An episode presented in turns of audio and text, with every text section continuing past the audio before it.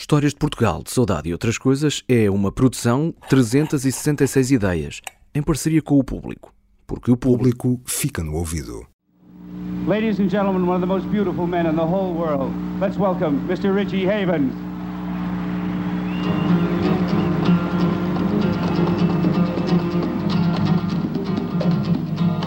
Começou assim com a guitarra de Richie Havens, aquele que é por muitos considerado o mais importante festival de música de todos os tempos.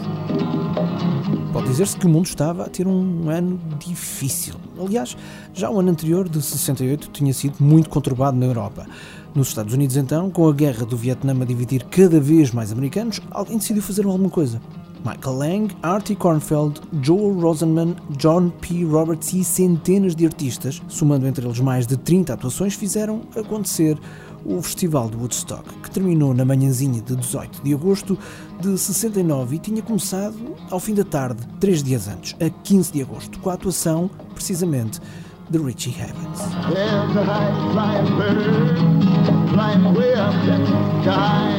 Foi há 50 anos.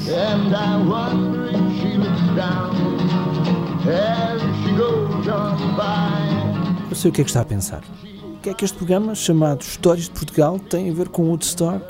Bom, eu chamo-me José Oliveira, nasci em Coimbra em 1948 e moro numa bela cidade da Alsácia, em França, que se chama Colmar. Há quem lhe chame Bobizé, coisas dos tempos de miúdo em Coimbra, mas é mesmo o José Oliveira, português de Coimbra, a viver na Alsácia de França, que tem para contar uma história muito particular sobre o Festival de Woodstock. Uma história que é muito de Portugal, vai ver. Aliás, vai ouvir. Eu sou Marco António e estas são as histórias de Portugal, de saudade e outras coisas.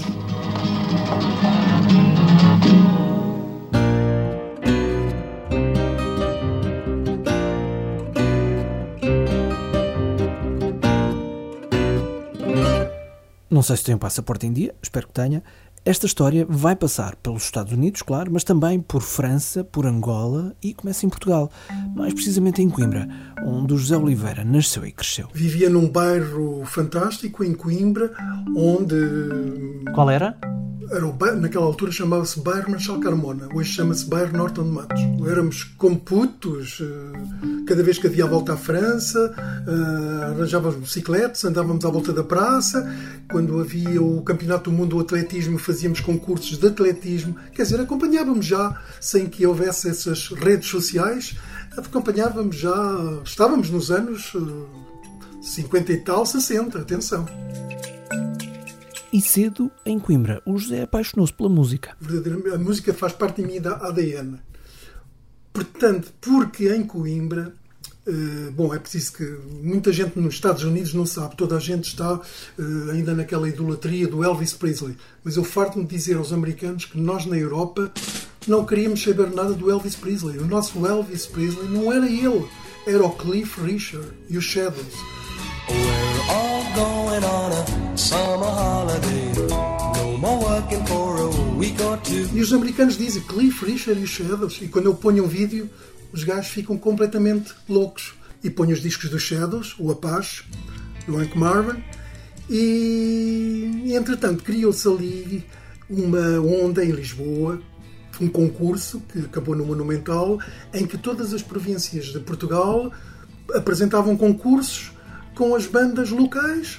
E, portanto, nós no bairro tínhamos um grupo que chamava-se Protões, que era espetacular, e que eu era o Rod, era o Rory lá dos gajos. E, portanto, entrei naquela, naquela fase de, de sonho. Sonhava muito, via aquela malta, vivia os progressos que eles faziam. E nós no quarto, no meu quarto, com o meu irmão, porque ele era um guitarrista famoso, ele tinha um grupo, tinha um grupo. Portanto, naquela altura, nos anos 60 e 60 e tal, quem tivesse um grupo já era. aquilo já era um estatuto impecável. Bom, portanto, eh, comecei a acompanhar eh, e aqueles grupos, a evolução daqueles grupos, e a evolução foi tanta que na final no Teatro Avenida em Coimbra eles ficaram em segundo lugar portanto, impecável. Uma banda ali de um bairro, faça tantas bandas, aos tubarões, a este e aquilo. Foi uma coisa realmente fantástica. mas eu sofri um bocadinho porque eu estava na parte. Eu estava como se eu estivesse em backstage.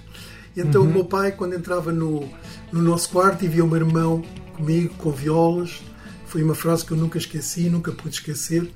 Vocês hão de ser os maiores miseráveis que existem. Nunca haverão de ser ninguém, porque não é com uma guitarra que se vai a algum lado. Então, pronto, isso. Até que um dia. Até que um dia. Pera lá, pera lá, pera lá. Então, mas o, o, o pai, o pai diz-lhe isso e você continua assim a história como se nada fosse? Então, que, qual foi a vossa reação? Bom, havia um enorme respeito pelo pai e medo. Que eu na, no liceu não era lá muito bom e depois naquela, naquela geração, às vezes, as minhas asneiras portanto, eram corrigidas com uma cinturada ou coisas assim do género. Aconteceu alguma vez? Claro, então aconteceu. Então, é, o meu pai. E acontecia quando? O que é que fazia para levar um. Pois é, o que eu ia lhe contar. O meu pai, aos 18 anos, emancipou-me e deu-me para as mãos, em 1966, um Cinca Ariane. 1, 2, 3, 4, 5, 6 grandes personnes. Un tas de bagages et très peu d'essence. Voilà l'Ariane pour les vacances. Prenez le volant chez votre concessionnaire Simca.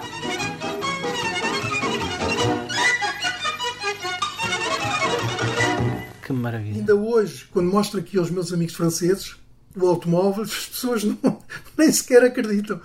E então, deu-me para porque ele tinha tido um desastre de automóvel e teve um.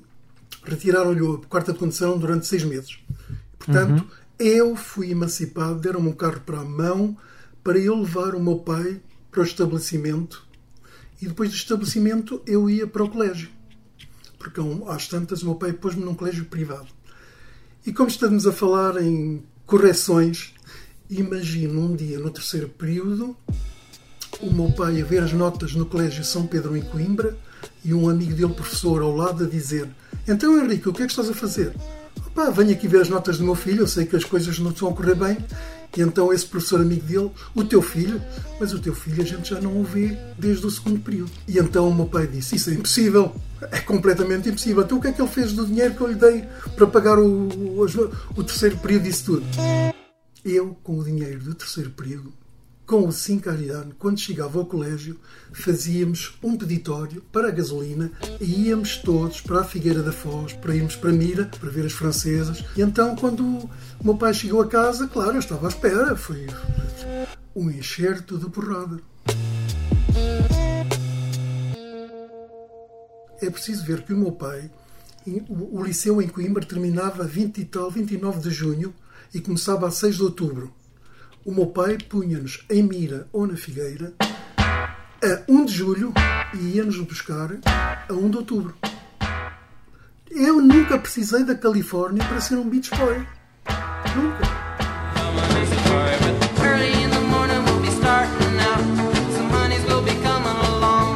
Sabe a quem é que eu disse isto? Incrível, eu disse isto numa entrevista que tive, exclusiva, com o Brian Wilson dos Beach Boys. Então olha lá, tu moras em Malibu, uh, tens aí uma casa uh, uh, em cima mesmo da praia, costumas ir à praia e ele responde, incrível, José, há mais de 10 anos que não ponho os pés na água nem na praia. Incrível, incrível. Mira Praia, que eu próprio conheço muito bem e por isso foi e ainda é muito importante para mim, mas não só. A Praia de Mira foi também muito importante para o José, daqui um bocadinho não pode perder essa parte da história e até foi importante para aquela família toda. O que é interessante é que o meu pai, o meu pai aquela pessoa que tanto nos criticou no, no quarto, quando abria a porta e dizia: O quê? Ainda mais guitarras? Um dia, na Praia de Mira, vamos a passar em frente a um, ao hotel onde o meu irmão estava a tocar e o meu pai vai assim para mim: Quem é que está ali a tocar?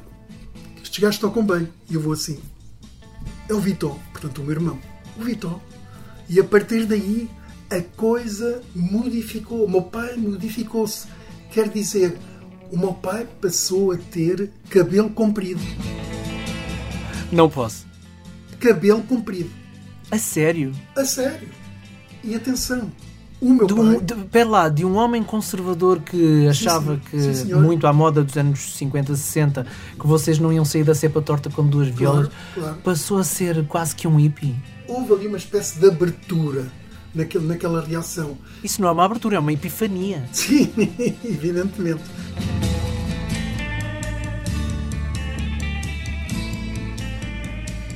Então e as francesas? Tinha jeito para as francesas? Nós tínhamos que ter jeito para as francesas, porque as portuguesas, naquela altura, no... eu tinha duas irmãs, Marco, às nove e meia, as meninas tinham ido para... tinham... vinham para casa.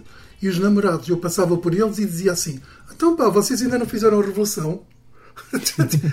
e, era a minha irmã. Portanto, imagine, você vai para a Figueira, vai para a praia, e então as miúdas às nove e meia, entra, vai tudo para casa e íamos, ficávamos cá fora com quem?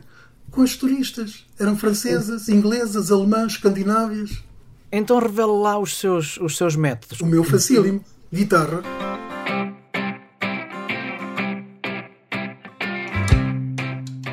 Em Mira havia a Praia de Mira, havia o Parque de Campismo no meio e havia a Barrinha de Mira. Bom, é preciso ver que em Mira havia todos os anos a chegada das francesas. Imagine dois autocarros de 60 e tal lugares cada um, 120 miúdas que chegavam ali para passar eh, 15, 3 semanas, toda a malta sentada no café a tomar a bica. O autocarro chega, para em frente ao café, porque o Mirassol, a pensão e o hotel eram logo ali ao lado. A malta levanta-se, chega ao lado das miúdas e diz: O meu nome é José Henriques, podemos sair logo à noite. E as miúdas ficavam malucas. E as miúdas não traziam nenhum pais, sozinhas. Isso era uma coisa que em Portugal era uma loucura. Era, era Natal no verão. Era, era isso mesmo, mesmo. E estávamos a falar de miúdos de miúdos vocês de que idade? Então estávamos a falar de miúdos de 16, 17, 18 anos. E miúdas de que idade? As francesas. Francesas, 19, 20, 21, 22. Ah, ainda, mais, ainda por cima mais experientes. Sim, sim, sim. Muito mais. Elas tinham experiência. Isso não é bem Natal, isso é Natal e fim de ano. Claro. Elas é que nos, elas é que me ensinaram muitas coisas. Elas é que. Evidentemente. Evidentemente. Olha lá, e sabia falar francês ou não? Oh, parfaitement. Bom, para já o francês era a única nota, nota positiva que eu tinha no liceu. Dava jeito? Dava jeito. Pronto, eu nas outras, nas outras matérias tinha 7, 8 e em francês tinha sempre 12. Mas também as outras não eram precisas para o verão, não é? Claro, evidentemente.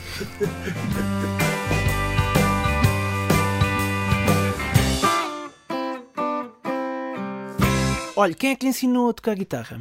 Bom, havia o Rui Pato, Na altura, vizinho do José, no bairro Machal Carmona, hoje bairro Norte de Matos. que era o acompanhante e foi sempre acompanhante do Zeca Afonso. E quando aqueles grupos protões, o rock and roll, isso tudo, quando começámos a viver aquela época, claro, eu também quis, eu também quis alinhar. Eu tinha uma guitarra, tinha uma viola, então eu quis alinhar. E o que é que tocava? Lembra-se da primeira que, da música, da primeira música que aprendeu a tocar, de ouvido? O que é que dedilhou primeiro? Bem, eu acho que foi The House of the Rising Sun.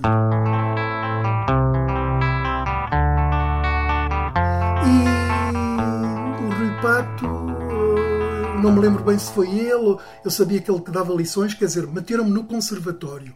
Mas o rock and roll e as miúdas não podiam esperar. Quando me puseram à frente solfejo, e eu assim, solfejo para quê? Eu não posso, não tenho tempo para isto. Também não lhe dava jeito para o verão, não é? Não, não, mas claro, mas nós já tínhamos aquela. O Jim Morrison mais tarde é que veio com aquela história. We want the world and we want it. Eu quero o mundo e quero já. E nós era isso. Nós queremos o rock e queremos ir engatar miúdas, mas é já, não é depois. Portanto, já tocava, não é? Ainda não tinha uma banda ou já tinha uma banda? Não, não, nunca tive bandas. Portanto, tocava sozinho. Claro, Tocava tocava para si sozinho. e para, para os seus amigos e tudo mais, não é? Para quem é que tocava a guitarra? Então tentava, tentava, fazia parte da minha, da minha engrenagem para engatar miúdas. Ah, só isso. Claro, É uma motivação como outra qualquer. hoje é uma coisa muito comum, mas naquela altura, quem tocava viola tem guitarra e ser a meio caminho andado. Exato, era, era, era um senhor. É claro, evidentemente. Um monsieur, vá, não é? Sim.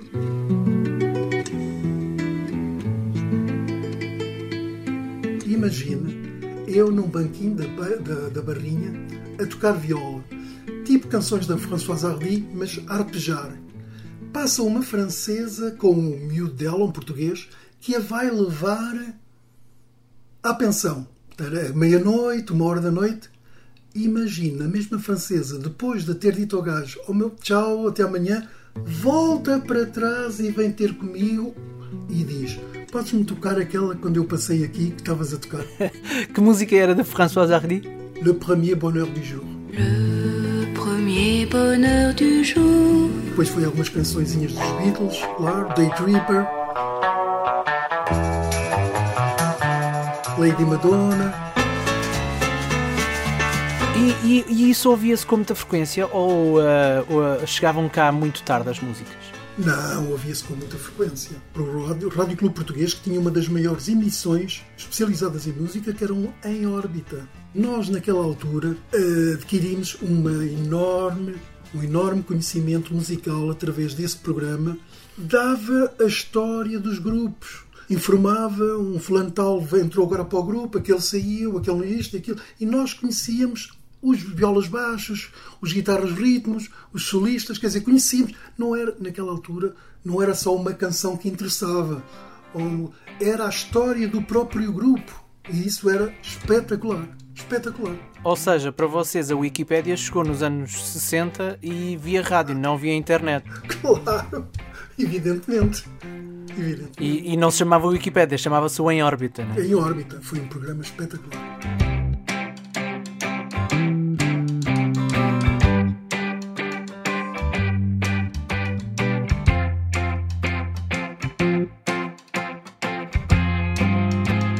E a esta hora, desse lado, está a perguntar: mas onde raio está a tal história do José Oliveira sobre o Festival Woodstock? Um mega concerto que agora cumpre 50 anos. A história está ali mesmo à frente, não muito mais à frente, é já ali mais ou menos ao virar da esquina. E já sabe, vai passar por vários pontos do mundo. Quando voltarmos então, eu conto-lhe essa história com a ajuda do José Oliveira, o homem que há meio século mal soube que o festival ia acontecer, correu para o Palácio da Justiça para fazer o passaporte para viajar até ao festival que viria a mudar o mundo. Até já.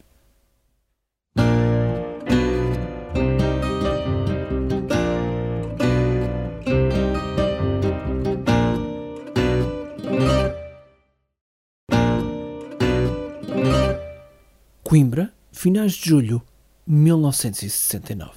Em Portugal, naquela altura, o conhecimento dos festivais, dos concertos nos estrangeiros, não é como agora que se, que se anuncia os concertos com 3, 4, 5 meses de antecedência. Nós, naquela altura, aí talvez uns 15 dias antes, numa notícia, no jornal, soubemos que vai se realizar na América um festival e nem sequer estava anunciado com quem. Só se sabia que havia grupos importantes daquela altura. E então eu uh, decidi, uh, pedi ao meu pai, eu gostava de ir à América, mas são daquelas coisas. Uh, o meu pai nem disse que sim, nem disse que não. Vai lá ver, vai lá ver, vai lá ver. Tinha que arranjar um passaporte para sair do país. Portanto, eu tinha 21 anos. E fui ao Palácio da Justiça para tratar de um passaporte. E quando cheguei lá, o homenzinho disse-me: Então, quero um passaporte, portanto, para que efeito? Eu disse: Olha, vai-se realizar nos Estados Unidos, acho que em Nova York, um festival com música, e eu gosto muito de música e tal. E, e portanto, esse é o efeito, o motivo por o qual estou aqui para tentar obter um passaporte. E então o senhor lá no escanqueirado na cadeirinha disse: Então, mas o senhor quantos anos é que tem? E eu digo: Tenho 21 anos. Tem 21 anos. E o senhor ainda não foi chamado para o serviço militar? E eu disse. Ah, isso é muito estranho, disse-me ele, porque com 21 anos você já devia estar incorporado no serviço militar. E eu disse: Pois, mas há pessoas que não são chamadas logo aos 18 nem aos 19 anos. E ele disse-me: Pois, mas isso são médicos. Os médicos não têm uma, direito a uma derogação, mas você não é médico. Não, no liceu agrícola, na escola agrícola e tal. E, e, então começámos a falar. Ele começou-me a interrogar sobre o festival e eu disse: Ah, é um, um festival onde vai estar muita gente, vai haver muita música, se, se, e vai ser uma coisa fora de série, não é? Conforme eles dizem. E então ele começou-me a dizer: Bom, para já digo-lhe que o passaporte não lhe posso dar. O passaporte sabe que não podemos, ninguém pode sair do país.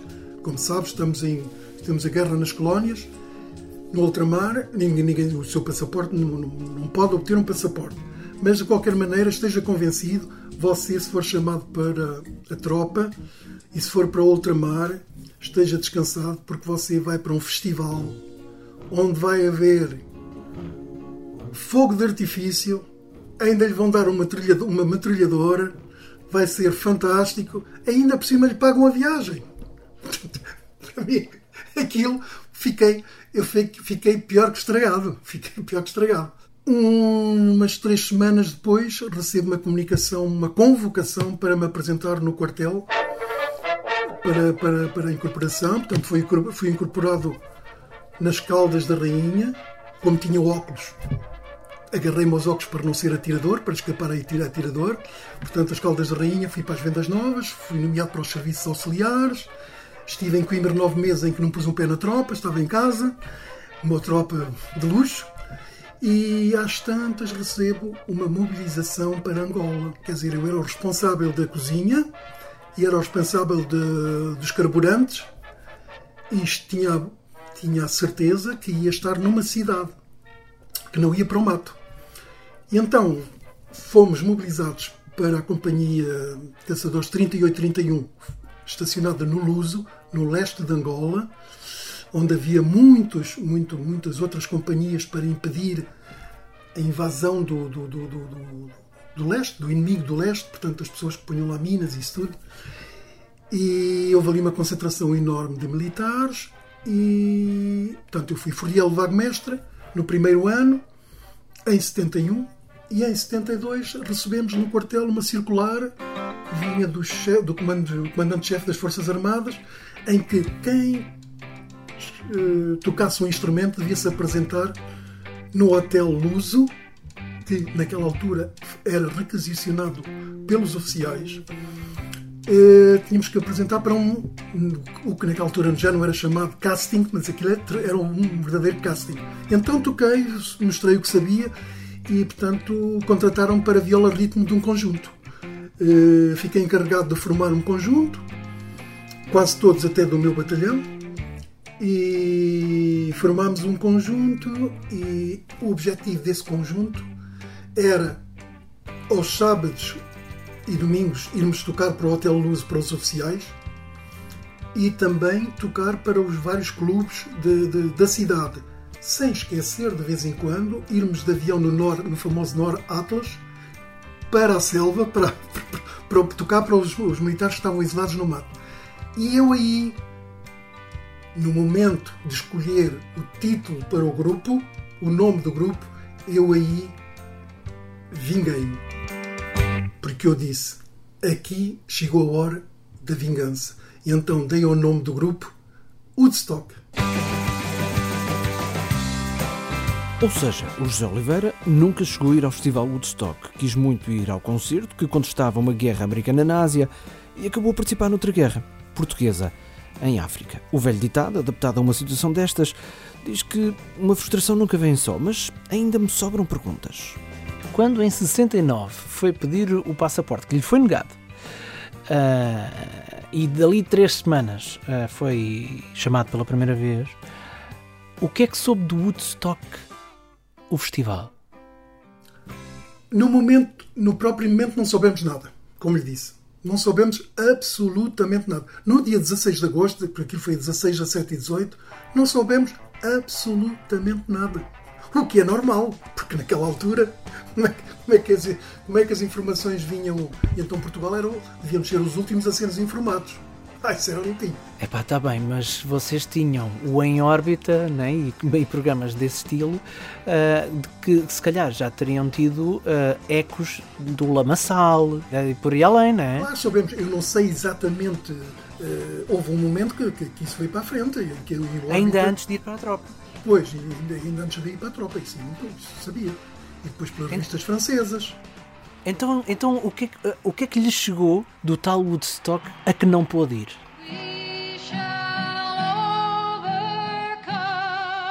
Bem, o que me chegou foram as notícias que aquilo era um movimento pacifista que lutava contra a violência, portanto, contra a guerra do Vietnã.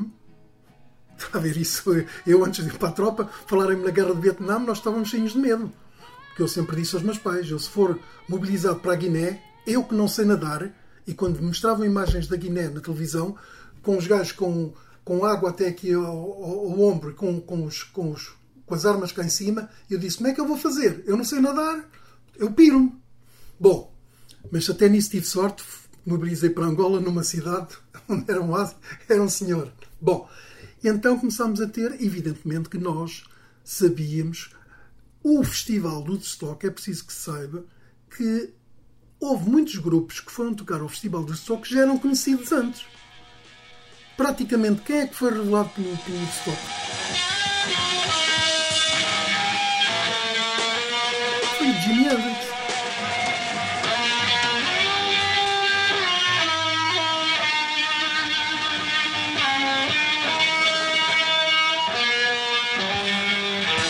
Os outros já, muitos outros já, já eram, já os conhecíamos. Uh, mas uh, chegou-vos ecos dessa, dessa daquilo que o Woodstock significou uh, na prática, ou seja, daquela imensidão de, de, de, de uma euforia. Então, mas quer dizer, nós, nós, houve uma parte de meus amigos em que dissemos nós não fomos lá, mas era como se nós lá estivéssemos. Então nós em Mira já andávamos com as francesas, tínhamos amor livre, francesas, nós não precisávamos do Woodstock. Quando começámos a ver aquilo, é que começámos a ter esta ideia, esta impressão. É paz, nós já estávamos na onda. Nós já estávamos naquela onda. Portanto, uh, tínhamos, tínhamos as canções de, de contestação. Uh, já havia isso também cá, em, em Portugal. Portanto, e, não, claro, evidentemente que ficámos admirados depois quando começámos a ver as primeiras imagens e mesmo a parte sonora com a Jenny Joplin. Portanto, eram coisas espetaculares. Quais foram as primeiras imagens de que se lembra de ter visto? Bom, a primeira imagem que, nos, que eu vi sempre foi sempre aquela capa do disco. Aquele casal embrulhado no cobertor. E aquela malta toda no chão. Essa foi uma imagem que. Isso tocou-nos muito. Depois. Uh, aquela desordem, porque sabe que o Festival do Stoke, ao princípio, era para ser pago, as pessoas tinham que ser pagas, e a partir de um certo momento em que os organizadores viram que aquilo eram 500 mil pessoas, tiveram que abrir as portas e, e aquilo tornou-se gratuito. Portanto, a multidão impressionou-nos, a música em si, foi a partir daí, de Woodstock e do festival de Altamont, uhum. que a indústria, o, o, o rock, mudou porque o Woodstock e o Altamont abriram as portas para o hard rock. Aí a ilusão, a ilusão acabou-se aí. As editoras constataram nesse momento que podiam ganhar imenso dinheiro explorando coisas que não isso ainda não existia até essa altura. Ah, outros géneros musicais. Outros géneros musicais. Sim. Ou seja, que não só aquela música fácil de ouvir, não é? Sim, aquela sim. música que vinha dos anos do, do swing, dos foxtrots, de, de etc, etc. Portanto, que havia muito mais vida e uh, até na música de intervenção. Era isso? Sim, sim, sim. E depois, e depois uh, imagine bem, 500 mil pessoas a vibrarem ali face àquela malta toda, três dias de, de, de, sucessivos de, cantores, isso, os, os empresários, os, os, proprietários das discográficas evidentemente, e é normal, disseram: isto está aqui um, isto aqui é uma mina de ouro. Nós estamos aqui face a uma mina de ouro e foi a partir daí que as coisas começaram a a correr discograficamente. Oh, oh Zé, quando soube dessas primeiras imagens e dessas, dessas primeiras informações, uh, lembra-se do, do que é que pensou para si, do estilo, porra, não fui? Não, isso já tinha passado. É? Não, não, nunca tive essa. Eu fui sempre muito positivo que eu senti foi que eu queria adquirir, a partir do momento que os discos saíssem, eu tinha que adquirir aqueles discos. Ah, já nem, já nem estava naquela de, de ruminar do não fui. Não, não, não. Já nem estava aí. Nunca, nunca, nunca. Já não fui. No, foi só, só fiquei ruminado foi no próprio dia em que ele me disse que não havia passaporte. Não, a partir daí. Não, não, isso faz parte com o meu espírito, com, o meu, com a minha personalidade. A partir daí, e sobretudo a partir do momento em que comecei a ter os discos na mão Joe Cocker. do, do, Jenny Joplin. Eu quando comecei a ver, e então começou outro sonho a desenvolver-se na minha cabeça, em que eu disse: um dia eu tenho que aproximar estes gajos. E esta vai ser outra vez a minha vingança em relação à malta amiga que curtia. Eu era o Rod, era o gajo que transportava os amplificadores, não era mesmo, não, não curtia da mesma maneira. Mas passou a curtir de outra, até melhor talvez. Sem o estrelato, mas sempre perto do estrelato. Uma vingança que ainda hoje o José Oliveira saboreia como ninguém, e a verdade é esta: mesmo sem ter ido a Woodstock, Woodstock mudou-lhe a vida toda. Como tudo isso aconteceu, e ainda acontece, conto-lhe no próximo episódio. As Histórias de Portugal, de Saudade e outras coisas são uma produção 366 ideias em parceria com o público. Se lhe digo isto sempre e se vale sempre a pena, então desta vez não pode mesmo deixar de passar pelo nosso site historiasdeportugal.com. Para quê? Para ver um vídeo realizado pelo próprio José Oliveira numa recente recriação do Festival Woodstock artistas e bandas de tributo às estrelas do Festival de 1969. Para ver imagens, várias imagens da época dos Protões e de outras bandas que fizeram furor na juventude do José Oliveira. Ah, e claro, também da aventura dele em Angola, onde criou os seus Woodstock. Mas não só. Também lá vamos deixar toda a ficha técnica deste episódio e um brinde, o absolutamente fantástico vídeo do anúncio ao Simca Ariane, de que ouvi um bocadinho durante o episódio. Já sabe, historiasdeportugal.com. Desta vez a história foi sobre os 50 anos do Festival Woodstock, mas não se esqueça, há mais para contar no próximo episódio.